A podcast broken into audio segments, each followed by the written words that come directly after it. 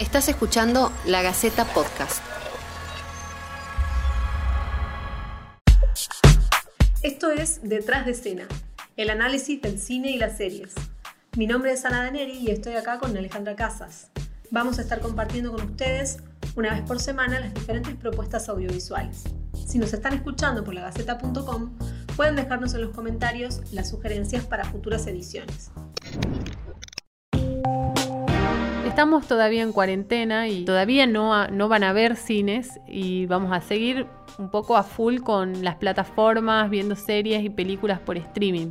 Hoy te traemos dos series para aprovechar. Una es un estreno muy reciente que va a dar que hablar, es la serie de Eddie en la plataforma de Netflix, y la otra es una de esas perlitas que se te pueden haber pasado entre tantos estrenos, la alemana Perros de Berlín.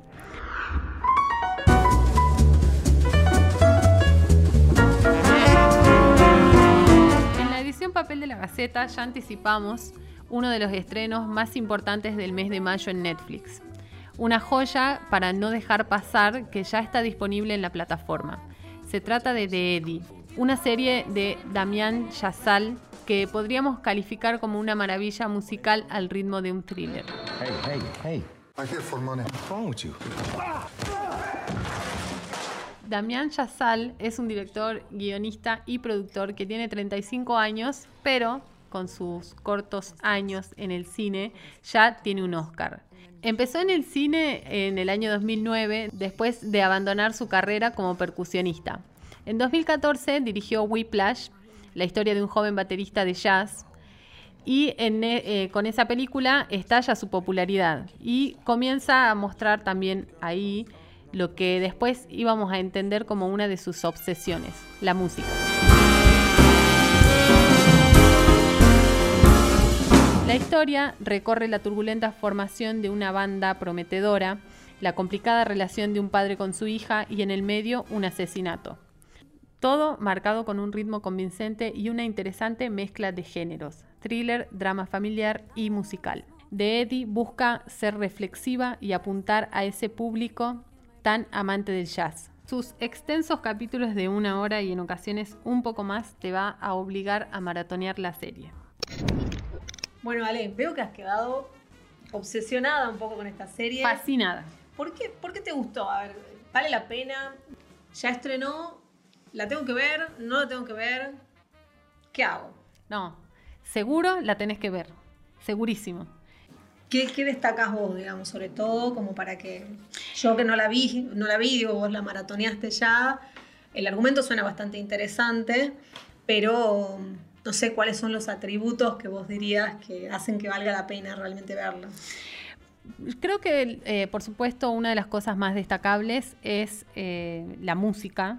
La música es parte integral de la expresión de la historia. Los personajes toman decisiones a través de la música. Es una música que está presente, pero no está presente en la forma de solamente musicalizar, sino que acompaña a cada personaje en cada momento. Y además la historia transcurre en París, pero en un París que tampoco estamos acostumbrados a ver, porque no es el París de la Torre Eiffel, no es el París de los museos, del glamour, al contrario, es el París de los suburbios, en donde hay calles rotas, en donde los edificios son todos iguales, no tiene nada, nada de glamour, no intenta tener tampoco glamour y creo que ese es un paisaje al que no estamos tan acostumbrados por lo menos no está acostumbrado las producciones que son más mainstream a mostrar. Otra de las cosas que me parecen que, le dan mucho realismo a la historia es que la diversidad cultural. Hay muchos personajes de diferentes países y la serie respeta el idioma de cada, de cada personaje. Por momentos se habla en francés, por momentos se habla en inglés, por momentos se habla en árabe. Y eso ayuda a construir el realismo de no solo de, cada uno de los personajes, sino del conjunto, de, la diversidad cultural que quiere mostrar y de, la que es parte la música. No es un playback, sino que ellos están tocando realmente porque los músicos que aparecen en la serie son músicos en la vida real, no son actores. Es más, muchos de ellos están debutando ante una cámara. Entonces ver eso y ver que, todo hace un conjunto, que es perfecto, que vos no, no, no pensás, che, qué, mal actor que es, qué flojo esto, qué flojo lo otro.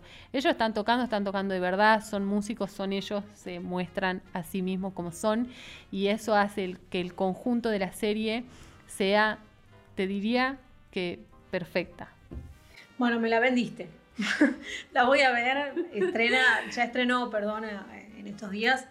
Y la, la, voy a ver, la voy a maratonear seguramente. Mírala. Este, creo que tiene, como muchas cosas para apreciar, así que, bueno, esperamos que esta recomendación también les sirva a ustedes.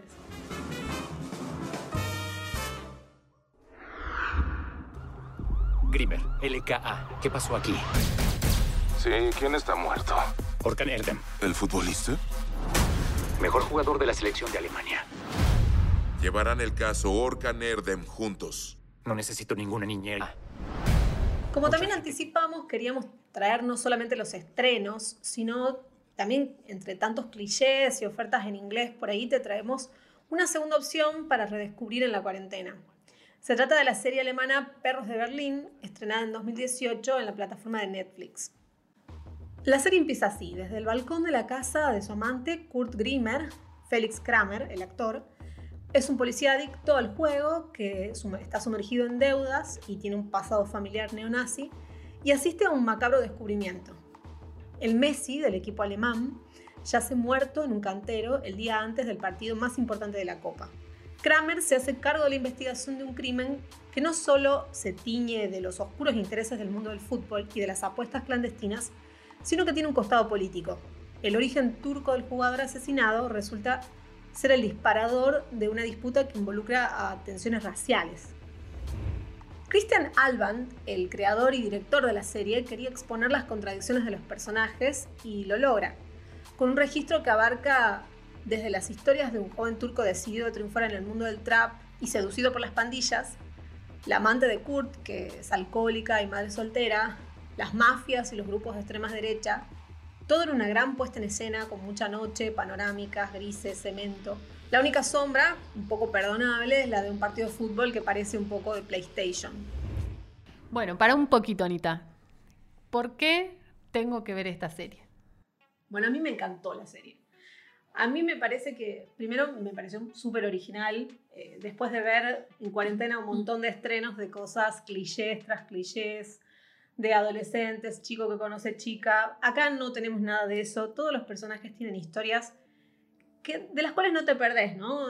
A mí me, me pasó un poco, digo, bueno, serie alemana, referencia Dark, piensa uno. Sí. Esta serie no se parece en nada, está ambientada en la contemporaneidad eh, y, y trabaja con muchos temas diversos que, bueno, podría parecer ambiciosa por todos los temas que toca, el racismo, los conflictos sociales. Además esto, ¿no? Que empezás viendo y es un Berlín desconocido para Claro. nosotros los latinoamericanos que tenemos en el imaginario un, un Berlín, bueno, súper organizado y, y de calles impecables y acá vemos los suburbios, los restos, los despojos de ese Berlín. Eh, por un lado eso, me parece que es muy original, las historias de cada uno de los personajes, todos tienen complejidades, se agradece que no haya voces en off, se agradece, Siempre, siempre, siempre. se agradece que también eh, cada una de las motivaciones las vamos descubriendo, ¿no? No es que ellos, los personajes necesitan contar su historia para el público. Uno podría pensar, bueno, eh, son personajes buenos, malos. No, no, acá no hay buenos ni malos, no hay, son todos grises. Inclusive el, el bueno, entre comillas, que es el- la contracara de Kurt, el, el policía turco, también tiene su costado, bueno, que termina salpicado un poco de todas estas, eh, estas corrupciones que van dando vuelta alrededor. Y la verdad que la intriga de saber quién es el, el asesino termina pasando un segundo plano y la serie empieza a enfocarse más en, el- en los costados más eh, raciales o de conflictos de clases sociales y de conflictos de, bueno, muy contemporáneos de lo que pasa con la realidad de los inmigrantes en, en- en Europa. Me parece que lo interesante también es la mezcla de género que tiene la, la serie entre el policial, en- arranca siendo una cosa medio policial y después pasa a transformarse en una serie de gángsters también. A vos te va a encantar, que te encantan también Sí, me encanta. las historias de- del Chapo. Bueno, tiene un poco de, de este costado también, eh, desde el lado de las mafias organizadas, dentro del submundo. Listo, de listo, ya, ya está, me la vendiste, me dijiste mafia, ya estoy ahí. Yo sabía que te iba a gustar por eso. bueno, también me parece que está muy bien actuada por todos los personajes. Y, y también es interesante, me retrotraigo a lo que vos contabas de la otra serie, que también, bueno, escuchamos por supuesto hablar en alemán, pero también escuchamos hablar en, en árabe, en, otros, en otras lenguas, de acuerdo a la, a la identidad de cada personaje. Más que las voces en off, yo creo que siempre, siempre se agradece que los personajes hablen En su idioma. en su idioma. No hay co- peor cosa que ver una película de la época de la Segunda Guerra Mundial y que estén hablando en inglés. No. Sí, 100% de acuerdo. O, o ver a Jesucristo o a quien sea. Claro, no.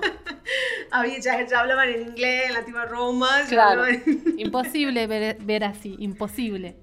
Bueno, espero que, espero que la vayas a ver. La verdad que a mí me parece que vale mucho la pena y, y es una serie que no la tenía, me la recomendaron, la encontré de casualidad y, y entre tantas cosas horribles que hay para ver o, o cosas que ya vimos, Sí. me parece que se, se, se pone interesante. Bueno, listo, la agendo, ya está. Para más recomendaciones pueden consultar también el micrositio del Ojo Crítico en lagaceta.com y estar atentos a nuestro podcast semanal. Aprovechamos la oportunidad para recordarles a todos lavarse las manos, mantener la distancia social y quedarse en casa. Esto fue Detrás de escena. Esperamos que nos dejen sus comentarios para futuras ediciones.